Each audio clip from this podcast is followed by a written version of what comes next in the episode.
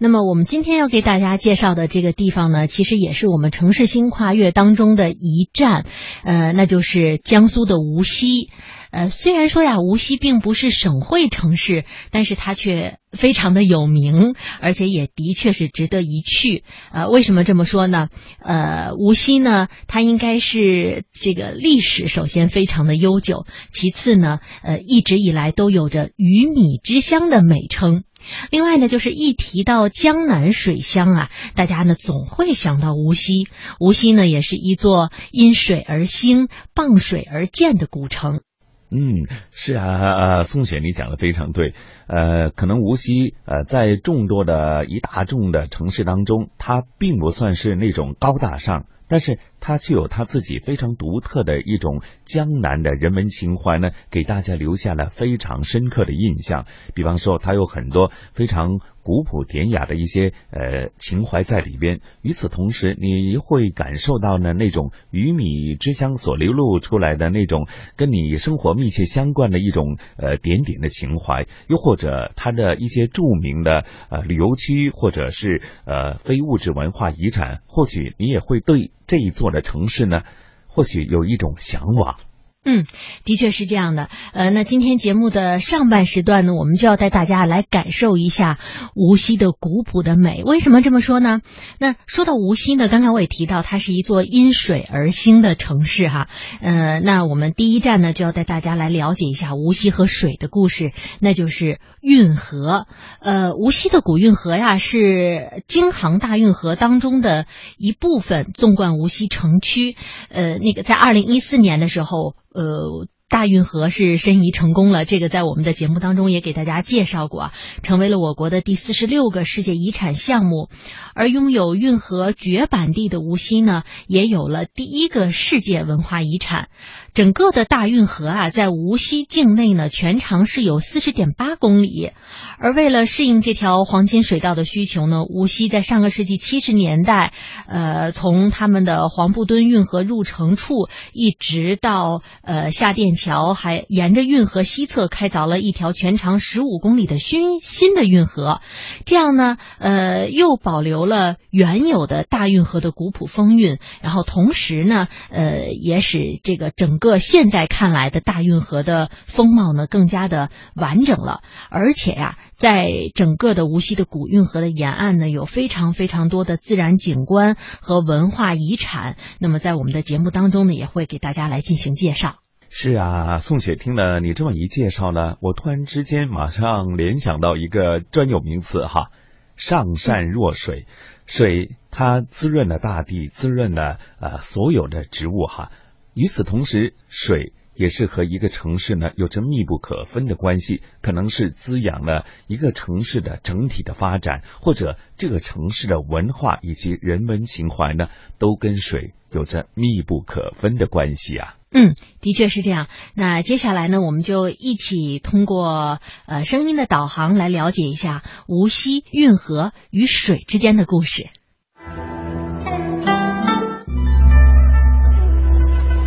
惠山脚下，太湖之滨。这里是镶嵌在长江绸带上的一颗明珠。小桥流水，整合人家；大运河穿城而过。这里畔河而居，因水成市，繁华千载。风声雨声读书声，家事国事天下事。这里骚人墨客驻足，志士人人流芳，崇德后生，实业报国，西商精神代代相传。这里是民族工商业的摇篮，高新科技发展的高地。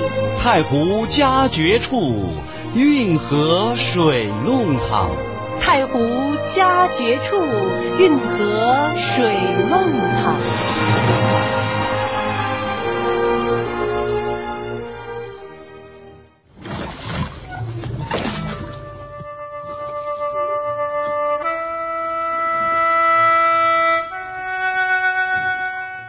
国大运河是世界上里程最长、最古老、工程最大的人工运河。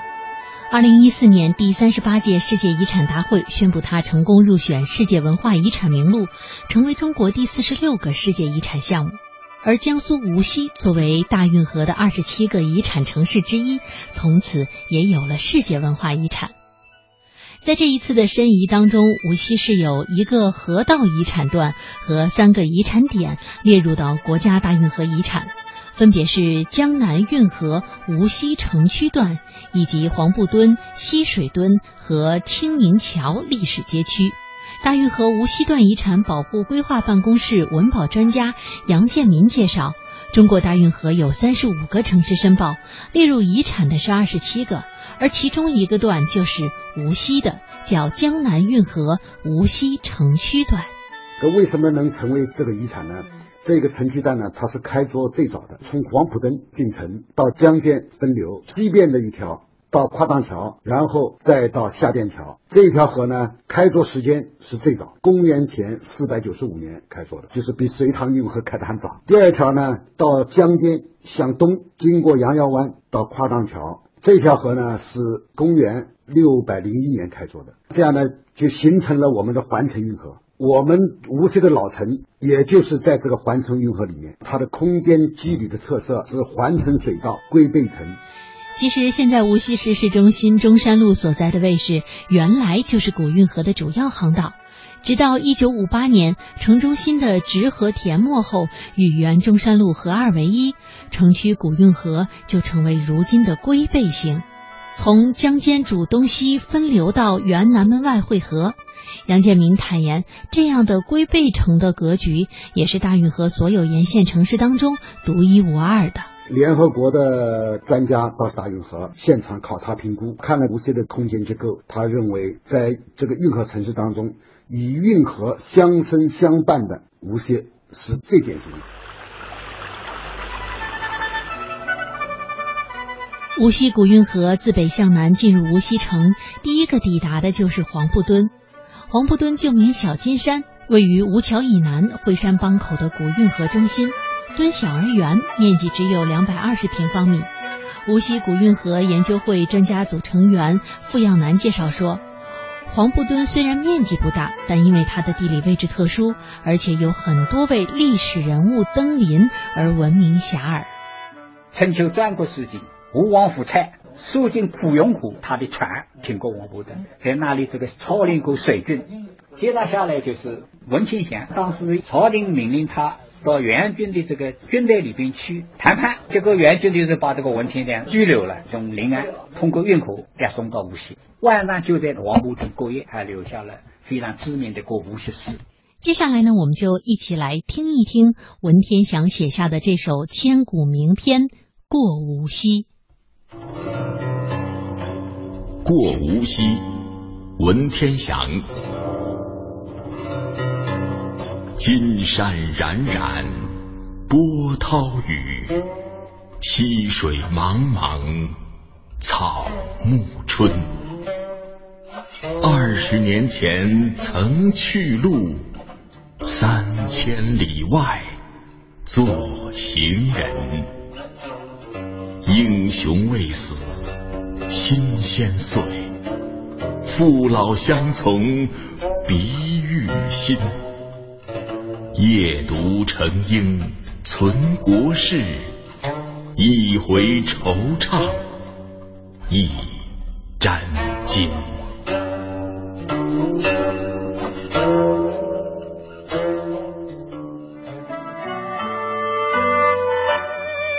除此以外，明朝清官海瑞任应天巡抚时也到过黄布墩。清代康熙、乾隆下江南时，也曾多次在这里停留暂住。正是由于黄埔墩独特的人文历史背景，二零一零年经过国家文物局专家组的实地评估，黄埔墩被确定为了大运河的申遗点。而如今呢，大运河申遗的成功，也让这颗运河明珠更加的光彩夺目了。大家都知道，无锡的古运河上有两个特别的土堆，一个是黄埔墩，另外一个就是西水墩了。在市区西门桥西侧的运河上有一座显印桥，显印桥的一边是五爱家园，另一边就是西水墩。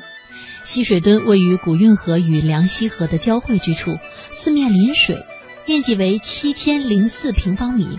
六十多岁的市民朱先生出生在与西水墩一路之隔的后西溪，后来因为拆迁搬了家。而让朱先生感到欣慰的是，经过岁月的洗礼，西水墩仍然保护的较好。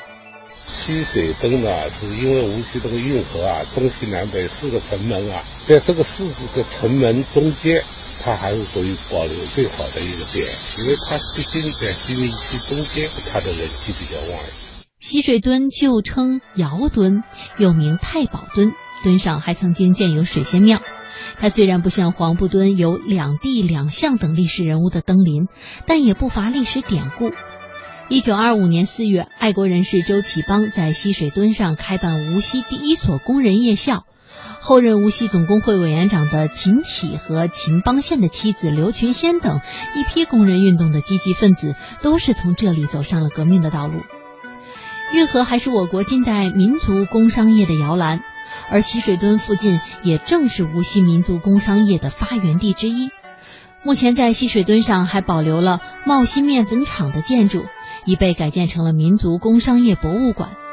杨建民介绍说，西水墩成为大运河无锡段的遗产点，还与它在运河与梁溪河交汇处的这样一个特殊的地理位置有关。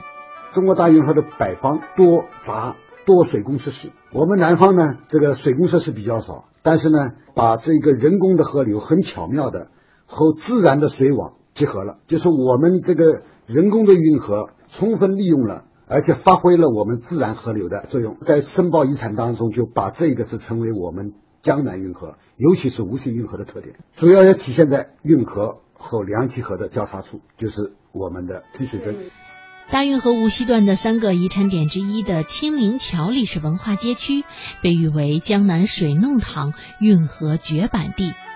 漫步清明桥历史街区，粉墙黛瓦的民居高低错落，运河水串起座座古桥，中国丝业博物馆、古窑群遗址、戏码头、名人故居等遍布街区。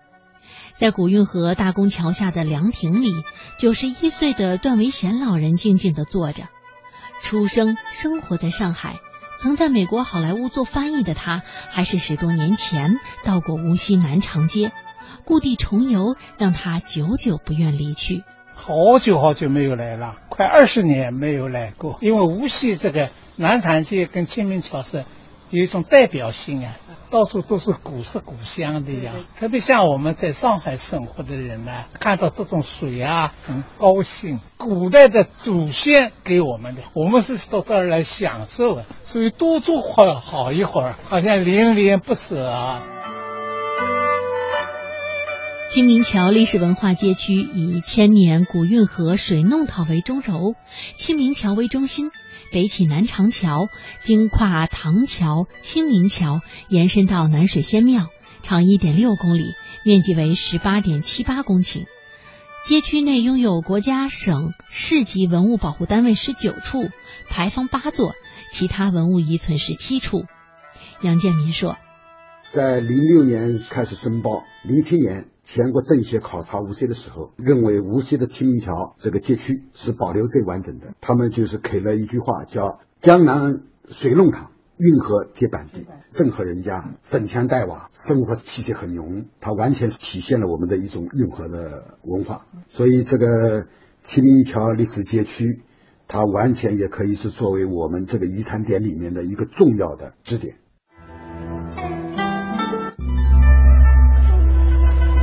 惠山脚下，太湖之滨。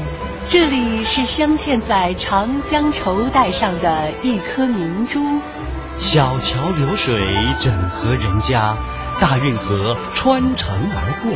这里畔河而居，因水城市，繁华千载。风声雨声读书声，家事国事天下事。这里骚人墨客驻足，志士人人流芳，崇德厚生，实业报国，西商精神代代相传。这里是民族工商业的摇篮，高新科技发展的高地。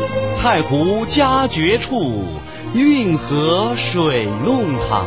太湖佳绝处，运河水梦旁。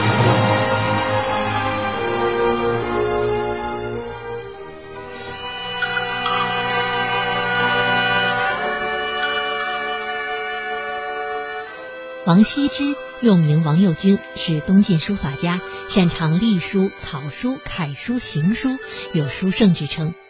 王羲之行书中最具有代表性的是《兰亭集序》，也被称为天下第一行书。但是长久以来，史学界对于王羲之在哪里出生一直都是一个谜团。在江苏省无锡市惠山区洛社镇的洛社初级中学内。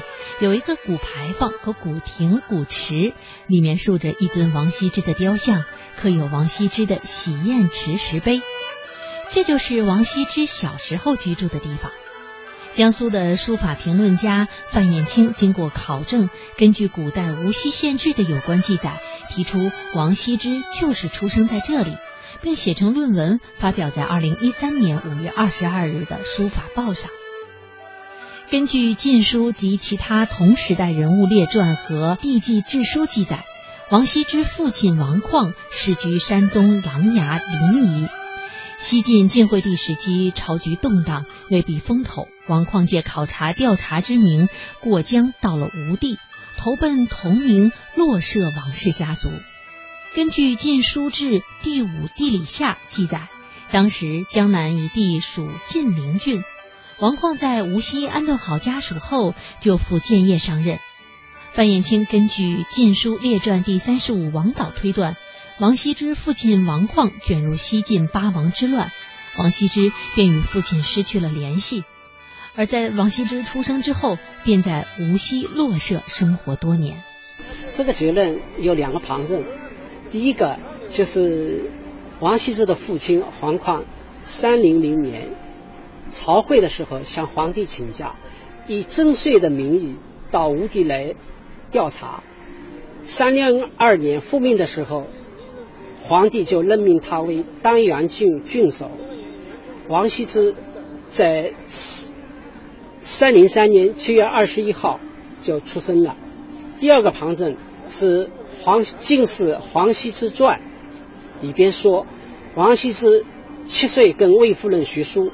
那魏夫人的丈夫三零六年，在当江州刺史任上逝世了，一直在南方，他不可能，他不可能到山东去，在山东教王羲之学书法的，所以这两个旁证材料，我们就可以肯定王羲之是生在洛社，七岁跟魏夫人学书，就在洛社这个地方。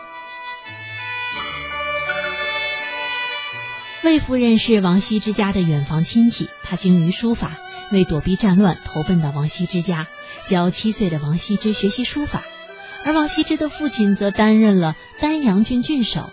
东晋时期的丹阳郡在安徽宣城，管辖安徽的一部分和江苏的南京句容等地。王羲之父亲王旷就把家搬到了无锡洛社。在如今的无锡洛社初级中学校园当中，竖着一尊王羲之的石像。旁边是一湾池水，池如鹅形，池中另竖有一方仿照绍兴兰亭的鹅池碑刻，就是洗砚池。当地的百姓都知道洗砚池的来历与书圣王羲之有关。据说王羲之在落社时写字洗砚，把池水都洗成了黑色。池子虽小，但池水从不干涸。解放前，洗砚池被当地的居民奉为神池。家中孩子学写字，必须舀一勺池水洗笔，说是能够沾上书圣的灵气。昨天音乐老师讲了，王羲之曾经在这边洗过一次笔。我们都知道他是一个千古名人，所以他我们这个洗砚池就被保留下来，成为了一个文化遗产。我在这个学校里看见旁边又有一个洗砚池，呃，而我又是学书法的，我感觉写书法更加有热情。洛社初级中学退休教师于志华，大学时学习的是历史专业，对洛社当地的历史非常感兴趣。他介绍说，洗砚池原址在王羲之寓所，在洗砚池东面曾有观鹅亭，另外原址上还曾经挖出过一个牌坊。把它放到运河边上去做大衣裳的叠加上，后来我们学校介绍老人就是把他搬到学校里边来，六十孝敬呢再把他竖起来，他的上联叫“新年有君地宅”，意思就是过去这个地方就是王有军在这个地方，他是他的住在这个园子上面的联呢，叫呃休息所难定营业用和上映，休息是在那里祭祀了，这个是说王有军当年在这个地方。他是继承的南丁，南丁就是王爷军了，他是在那里搞这个祭祀活动。王羲之在这里自幼潜心学习书法，为日后成为一代书圣打下了基础。对于王羲之在洛社居住的这段历史，不仅仅有历史文物佐证，明代的时候还曾有文字记载。明代崇祯年间的进士叫王永杰，他写了洛社八经。其中的第一经和第二经，就是写的王羲之洗砚池和他的放鹅亭。哎，这说明呢，就是这个落舍了，的的确确是王羲之当年在这里活动和居住的地方。如今，洛舍洗砚池遗迹已经成为了江苏省的省级文保单位，因洛舍王羲之观鹅亭原址已不在。洗砚池景点将观鹅亭纳入其中，将池塘修成鹅形。受王羲之遗迹的熏陶，洛舍初中现在成为了全国书法教育实验学校。王羲之墨香在这里代代相传。而其实不仅仅是洛舍初中，整个洛舍王羲之的书法也是代代传承的。从古至今，这里练习书法蔚然成风。每当镇上的节日庆典，书法爱好者都会齐聚一堂，挥毫泼墨。而洛舍初中以校内王羲之的洗砚池遗址作为源头，营造了墨香育人的校园氛围，滋润学生的国学底蕴和人文素养。无锡市洛舍初中校长钱军介绍学校的书法传统的时候，总是津津乐道的。教育书法特色，应该说我们学校从课程的。创设到活动的开展，到活动的评价，应该说都有一个体系的工程。比如说，我们学校我们的书法的一种校本课程已经进入了我们学校的每周的一个课程，是提升了孩子对中国传统文化的一种承继承和发展，营造一种书香校园、汉墨飘香的一种人文育人氛围。现在无锡市洛社初中每年都有实力雄厚的书法选手参加市里和省级的书法评比和比赛。对于洛社初中的学生而言，学习书法不仅仅是爱好，更是一种文化传统。我写的是“书山有路勤为径，学海无涯苦作舟”。嗯，您学习书法有多久的时间了？嗯，大概有七八年了。因为书法是中国的传统文化，也可以。说是国粹吧，呃，因为学书法是我们中国的一个文化遗产，这样去去传承这个遗产是非常光荣的一件事情。哎呀，宋雪啊，刚刚聆听这一部分呢，我觉得呃，对于呃上星期我们重温呃这个《魅力中国城市新跨越》的现场直播的片段以后呢，哈，呃，刚刚聆听这一段呢，又是一个非常好的补充，甚至呢，呃，因为毕竟呢，一个小时的直播节目呢，未必呢涉及的点和面。是那么多哈，所以呢，我觉得聆听刚刚那部分呢，有一种非常诶，我觉得像江南的那种非常细腻的那种感感觉和情怀呀。嗯，的确是有一种小桥流水人家的感觉啊。我们的记者呢，在去采访的时候，呃，也在说，呃，一个小时城市新跨越的直播，可能真的不能够呃完全的表达他们对于无锡这座城市通过那些天的了解的情感，也不能够完全的展现无锡这座城市的美丽。那比如说我们刚刚听到的，呃，无锡和大运河之间的故事啊，有这么多的呃历史文化的遗存。那同时呢，还有这个在运河边的一些呃被无锡的老百姓呃家家称道的故事，像王羲之的涮笔池啊等等等等，也是这种文化的精神一直流传到了今天。那么说到这儿呢，就要说到我们节目接下来要带大家呢去感受一下的是无锡的一些。近些年的发展和变化，但是这些发展和变化呢，并不是冰冷的数字，而是一些人文的发展、人文精神的传承。比如说呢，呃，无锡呢有一条被他们称为“母亲河”的河，叫做梁溪河。呃，梁溪河呢是无锡最古老的一条自然河流了，而且呢，它是。沟通起了无锡城区的水系，京杭大运河，还有里湖、太湖这些天然水系的一个天然的纽带。那么曾经呢，在它发展的过程当中呢，也出现过，比如说呃被污染呀，呃状态不太好，河道不太好的一个状况。但是呢，从零四年开始呢，呃无锡市政府呢决定要下决心的来整治梁溪河。那么到今天，梁溪河大家再去的时候，已经会发现它完全又是另外一个样子了。这里呢不仅仅能够感受到古韵，而且呢还能够感到现在人们的一些生活。因为它有一些文化广场啊，你在那里呢，既能看到历史，也能看到现在人们呃每天晚上休憩时候的样子，等等等等。另外呢，还会给大家介绍一个无锡呀非常有名的这个有名的名人啊，那就是徐霞客。一说到他呢，大家就会想到他这个写的游记啊，游山玩水，记录了很多的东西。而徐霞客呢，他就是无锡人。那么在节目当中呢，我们也会给大家介绍呃徐霞客和无锡的故事。另外还有一个地方，就是到了无锡是大家一定要去的。其实，在我们城市新跨越的节目当中也有提及到，呃，它的这个名字有点难写，也有点难念，叫做源头渚。嗯，这这点是晨曦深有体会，不仅仅是在节目制作过程当中，对于这个字音的呃读法呢，啊，真的是呃有过研究哈。然后和同事们解释这个著名的呃呃地方的时候呢，大家都觉得是听说过很多很多，怎么写呀？想不到，写不出来。的确是这样啊，这个对于很多内地的朋友，可能也是都听说过无锡有一个非常有名的旅游风景区，但是呢，它到底这三个字怎么写，的确是个难题。呃，源头渚风景区啊，也是一个著名的近代园林，而且它也被称为太湖的第一名胜，有了百年的历史了。那么，呃。一直有一句话叫做“来到无锡必游太湖，游太湖就必游源头渚”。呃，我印象当中我是在十几年前去过一次，所以这次但是印象已经很模糊了。呃，这次也通过节目呢，和我们的记者一起呢，又重温了一下源头渚风景区到底是一个什么样子的感觉。那在我们接下来的节目当中呢，也希望能够带着我们的听众朋友一起来感受一下。是啊，宋雪，你形容的非常对。虽然晨曦没有去过这个源头主，不过呢，通过《魅力中国》这个节目呢，我相信听众朋友和晨曦一样的感悟，就是透过咱们这个节目呢，其实将大江南北以及内地的名山大川呢，都已经是游览了一番。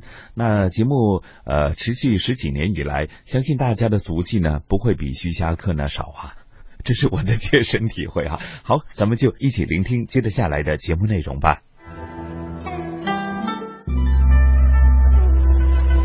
惠山脚下太湖之滨，这里是镶嵌在长江绸带上的一颗明珠。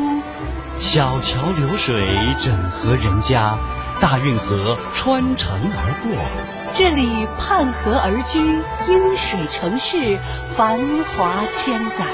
风声雨声读书声，家事国事天下事。这里骚人墨客驻足，志士人人流芳。崇德厚生，实业报国，西商精神代代相传。这里是民族工商业的摇篮，高新科技发展的高地。太湖佳绝处，运河水弄堂。太湖佳绝处，运河水弄堂。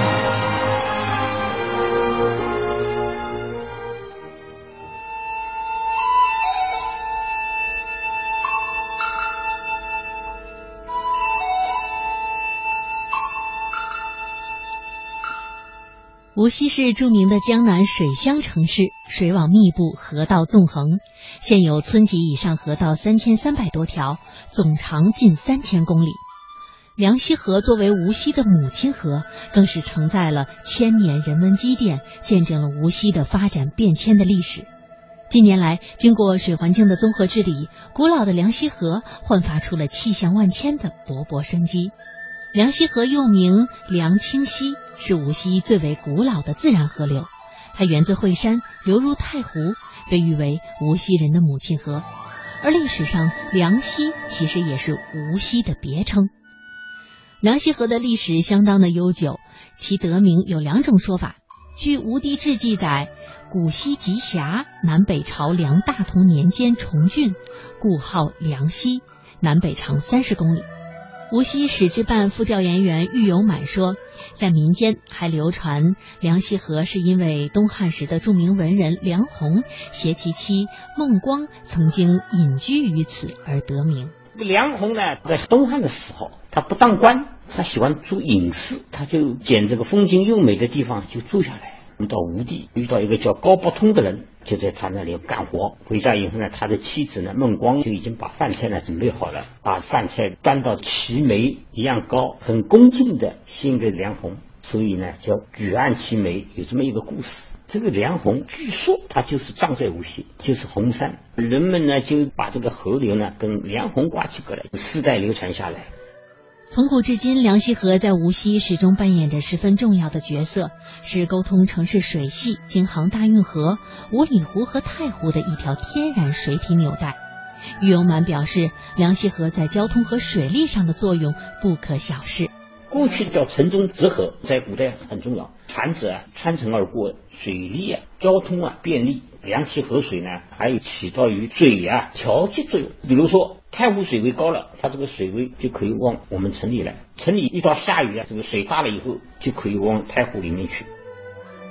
梁溪河承载着人类悠久文明发展史。河畔李桥西北端的仙里墩遗址是无锡先民最早的居住地之一，也是梁溪河历史文脉的起点。据一九五三年的调查，仙里墩占地三千五百三十六平方米，高出附近地面七点二米，临水且不淹水，适于人类居住。一九五七年，梁溪河仙里墩遗址考古发掘，出土了大量距今大约五千年至六千多年前原始先民居住时的遗物，包括土稻壳堆，还有渔网上用的陶石制作的网坠等，比泰伯奔吴还早两千年。这些遗物足以证明这里是江南鱼米之乡的主要发祥地之一。那为什么要取名叫仙里墩呢？无锡市滨湖区河猎街道李桥社区主任顾红介绍，这主要是后人为了纪念范蠡和西施。根据我们考证记载，春秋战国时期，范蠡、西施携舟泛五湖，隐居于此。后人为了纪念范蠡、西施，也将此处呢作名为仙里墩。因为流进仙里墩的梁溪河呢，自古多鱼池，而范蠡所著的《养鱼经》正是讲述了人工凿池养鱼的致富门路，这也是对黎桥先民长期以来渔业养殖经验和技术的一个集中体现和文字描述。直到现在，我们无锡人称鲤鱼为元宝鲤鱼，并用作供奉，可能也蕴含着范蠡教百姓养鱼致富。而获得拥戴的历史信息，至今无锡还流传着种竹养鱼千倍利，感谢西施和范蠡的民谣。二零零四年，无锡市启动梁溪河水环境整治综合工程，在原先里墩遗址建设开放式公园仙里墩。以仙里墩遗址和李公池为主要景观，以展示新石器时代无锡先民的稻作文化、渔猎文化，同时融入范蠡、西施曾在此留下的人文传说，为市民和中外游客营造了一个休憩游赏的好去处。而不仅是捕鱼，梁溪河在历史上养鱼业也是十分发达的。无锡是鱼米之乡，早在春秋末期，范蠡就在五里湖南畔养鱼，但主要是在外湖养鱼；而在梁溪河养鱼，则是从明朝开始。无锡史志办郁永满介绍说，现在的河裂口就是因养鱼而得名的。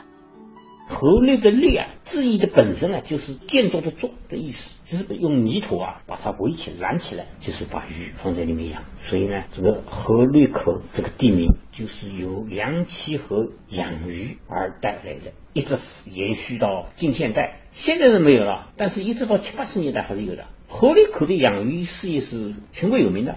今年七十多岁的曹培昌是原河烈乡李洪村水产大队队长，他见证了河烈地区养鱼业的辉煌。他回忆说，上个世纪的六七十年代，水产大队总会迎来一波又一波全国各地慕名而来的参观学习者。然而，到了上世纪八九十年代，随着城市建设的加快，人口的增加，拔地而起的高楼大厦代替了密布的鱼池和稻香菜花。包括像孙蒋新村、住柳家园、金色江南一期、二期等住宅小区，原来都是鱼塘水面。梁溪河不仅仅是无锡重要的交通枢纽，也是连接上海的重要水路。它不仅福泽湘子，也见证了西城民族工商业的起步与兴旺。近代以来，民族工商业在梁溪河两岸兴起。荣宗敬、荣德生等人开办的荣新面粉厂、申新纺织厂、天元麻纺厂、开元机器厂等，一个个都是沿河而建。实业家们乘着小火轮，从这里出无锡，奔上海闯世界。随着城市化进程的推进，昔日梁溪河畔繁忙往来的运输船只不见了踪影，一家家工厂也逐渐消失。取而代之的是公园、小区，还建起了无锡中国民族工商业博物馆等。那申新商场也是搬出去了，就是上面变了一个积水洞、商贸街啊什么等等，还保留了一些的原来申新商场的建筑。天元麻纺厂就是我们现在已经作为我们的高档的商住楼。这个茂兴面粉厂呢，那么一直到两千年还在生产，到零六年呢，整个茂兴面粉厂就成为是中国民族工商业的一个遗址博物馆。我们呢还保留了它的厂房，作为我们留给后人了解的一种现在的场地，免费开放的。我们这个博物馆就是保护、开发、研究、再利用。梁溪河自古就有优美的自然风光，历代文人墨客以烟树茫茫、渔舟唱晚描绘梁溪河的景色，留下许多诗词佳作，至今仍广为传颂。而早在明代永乐年间，梁溪小月就被列为了无锡八景之一。二零零四年的七月，无锡市正式启动了梁溪河水环境综合整治工程。经过四年多的综合整治，一条水清岸绿的都市水上风光带又呈现在人们的面前。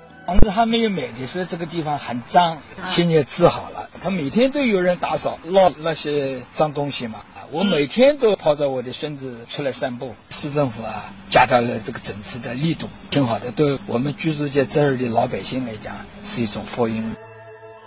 如今，梁溪河就好像是一条丝带，把仙里墩、李溪苑、鱼趣园，还有梁湖生态园等多个开放式的景点串联了起来，组成了如诗如画的风光带。而这也吸引了众多民众前来休闲游玩。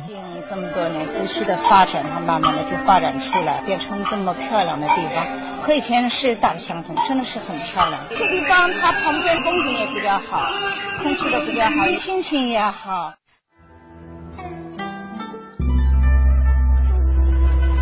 惠山脚下，太湖之滨。这里是镶嵌在长江绸带上的一颗明珠，小桥流水整合人家，大运河穿城而过。这里畔河而居，因水成市，繁华千载。风声雨声读书声，家事国事天下事。这里骚人墨客驻足，志士人人流芳。崇德厚生，实业报国，西商精神代代相传。这里是民族工商业的摇篮，高新科技发展的高地。太湖佳绝处，运河水弄堂。太湖佳绝处，运河水弄。